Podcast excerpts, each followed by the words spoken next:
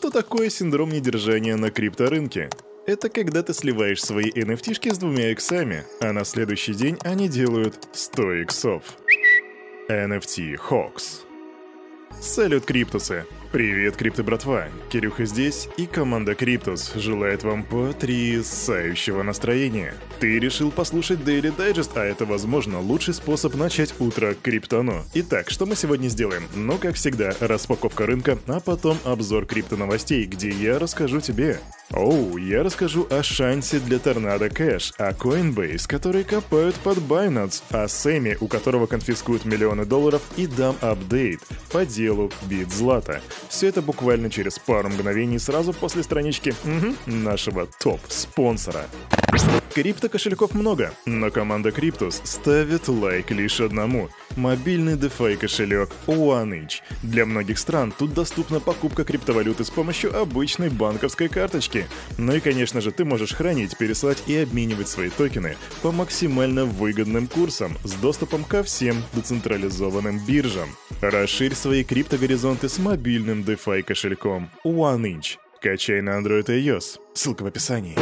Самое время окунуться в котировки. Мне что-то до меня дошла информация о том, что биточек вроде как сдает свои позиции. Я, разумеется, рынок не смотрел, чтобы посмотреть его вместе с вами, поэтому давайте-ка убедимся, так это или нет. Заходим на Crypto Bubbles и видим, что Rocket Pool растет на 17,2%. Ну, уже неплохо. Вообще по рынку сегодня идет рост, хотя есть такие а, красные пузырьки минуса. Например, AXS минус 9,8%, и это самый большой, самый большой падение на сегодня. Но помимо этого, помимо этого, разумеется, у нас идет рост FTM плюс 8, GRT плюс 8, 8, Cake плюс 8, GMX. Короче, сегодня все любят цифру 8, я так смотрю. Однако средний рост по рынку составляет примерно 6%. Окей, что-то я тут не особо заметил, чтобы у нас что-то сильно падало. Давайте посмотрим на биткоин. Биткоин дает 1,3% роста за сутки. Сегодня его ценник 23 045 долларов. Кто-то говорил, что котировки начинают падать. Я, видимо, наткнулся на дезинформатора. Эфириум 1635 евро, хотел сказать. Почему, почему эфириум и евро, они чем-то одинаково звучат, вы не находите? Нет?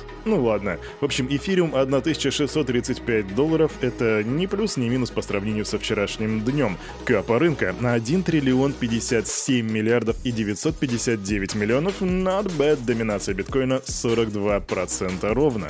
И именно так выглядит рынок на вторник 24 января 2023 года. А теперь, друг мой и моя подруга, мы собираемся с тобой отправляться в Криптополис. А для этого что нужно сделать? Ну, просто на самом деле слушать а Кирюха расскажет тебе, какие там новости. Погнали! «Кирюха, а ты вообще во сколько встаешь, чтобы подобрать новости?» «Ну, где-то в 6.30. Ты еще не запарился?»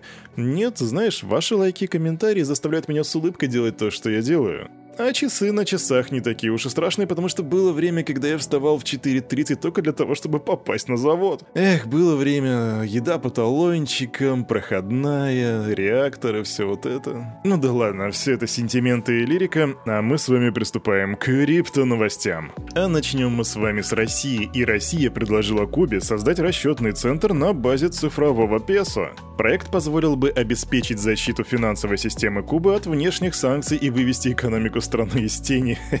А, знаете, Россия сейчас на данный момент это лидер по количеству санкций, наложенных на страну, и она будет рассказывать другим, как под эти санкции не попасть. Звучит как минимум забавно, но что ж, надеюсь, там что-то получится. Российская сторона готова предложить Кубе собственный опыт создания цифровой среды для предпринимателей. Экономика наших партнеров крайне нуждается в двух вещах – обелении денежных потоков и защите финансовой системы от внешних санкций. Мы предложили комбинированный инструмент, который на наш взгляд, способен решить обе задачи. Так говорит председатель делового совета Россия-Куба Борис Титов. В общем, если в двух словах, то Россия предложила на Кубе ввести э, как бы официальный цифровой песо. И это при всем при том, что у нас с вами еще цифровой рубль в России не введен, то есть он находится в режиме тестирования и появится, возможно, только в первом квартале 2023 года. Знаете что? Это мне напоминает, вот у каждого, наверное, был такой знакомый, который подошел к тебе и говорит, чувак, ты должен попробовать крипту. Я только что вложился в Dogecoin, бомбезная тема. Правда, на самом деле он только слил бабки в крипте, но крипту ты должен попробовать, потому что это клево. А вот здесь примерно такая же ситуация, только этот чувак Россия, а чувак, которому нужно попробовать, это Куба. Ну что же, будут апдейты, я обязательно тебе расскажу о них в следующих выпусках. Погнали дальше.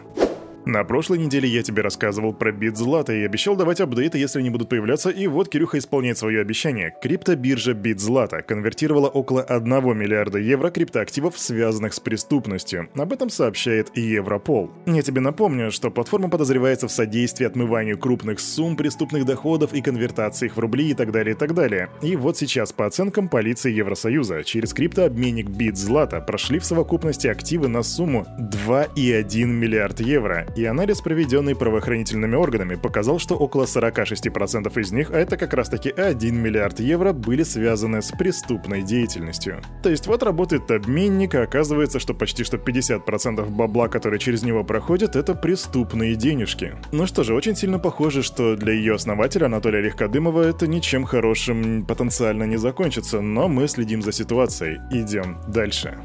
А сейчас мы переходим к блоку новостей по криптобиржам, и у нас тут будет как минимум раз, два, три новости про Coinbase. И первая — это быстрая новость. Глава криптовалютной биржи Coinbase Брайан Армстронг назвал биткоин правильной долгосрочной ставкой для Бразилии и Аргентины, которые задумались над созданием общей валюты. Сейчас, чтобы ты понимал, Бразилия и Аргентина намерены создать единую валюту для снижения зависимости, во-первых, от доллара, а во-вторых, для стимуляции региональной торговли. И Армстронг говорит, «Интересно, рассмотрят ли они переход на биткоин? Вероятно, вероятно, это было бы правильной долгосрочной ставкой. Так говорит Армстронг, а вот бывший топ-менеджер Goldman Sachs Рауль Паул раскритиковал эту идею из-за волатильности первой криптовалюты. Вообще для многих из вас известно, что Кирюха является биткоин-максималистом, но я не радикальный биткоин-максималист, и когда целая страна переходит на расчеты в биткоинах, это должно быть что-то очень серьезное, к этому нужно заранее очень сильно готовиться. К тому же биткоин не сильно подходит как средство расчета для вот мелких транзакций по типу «я вышел за хлебушком, дайте я просто за 0,00001 сатоши куплю хлебушек. Это, пожалуй, не так работает, нужно использовать и вторые уровни, и целую кучу всего, и строить целую финансовую систему, так что над этим очень много нужно думать. Сказать-то просто, ну давайте целая страна перейдет на биткоин, ну давайте, а кто будет экосистему строить? А что ты думаешь, есть ли у Аргентины и Бразилии шанс построить целую экосистему, финансовую экосистему на биткоине? Пиши в комментах.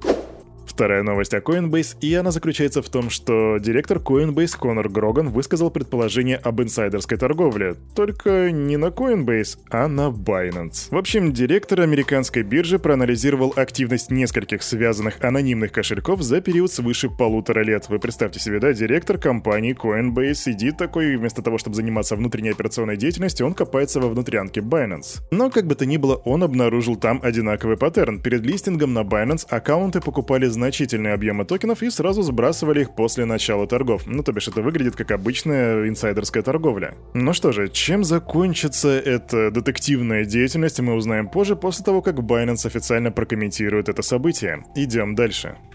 И еще одна быстрая новость. Аналитики JP Morgan спрогнозировали рост доходов криптобиржи Coinbase до полумиллиарда в год после назначенного на март обновления в сети Ethereum, которое называется Шанхай. По оценкам банка, в случае успешного проведения обновления 95% розничных инвесторов на Coinbase смогут принять участие в стейкинге Ethereum на криптоплатформе, что потенциально может ежегодно приносить ей от 225 миллионов долларов до 545. Потрясающая денежная новость для Coinbase, а если ты вдруг забыл, что за такое обновление Шанхай, то позволь Кирюхе тебе напомнить. Обновление Шанхай позволит владельцам Ethereum, которые ранее разместили свои активы в стейкинге, наконец получить к ним доступ, поскольку ранее они были заблокированы согласно правилам сети. Собственно, для этого Шанхай и нужен. Идем дальше.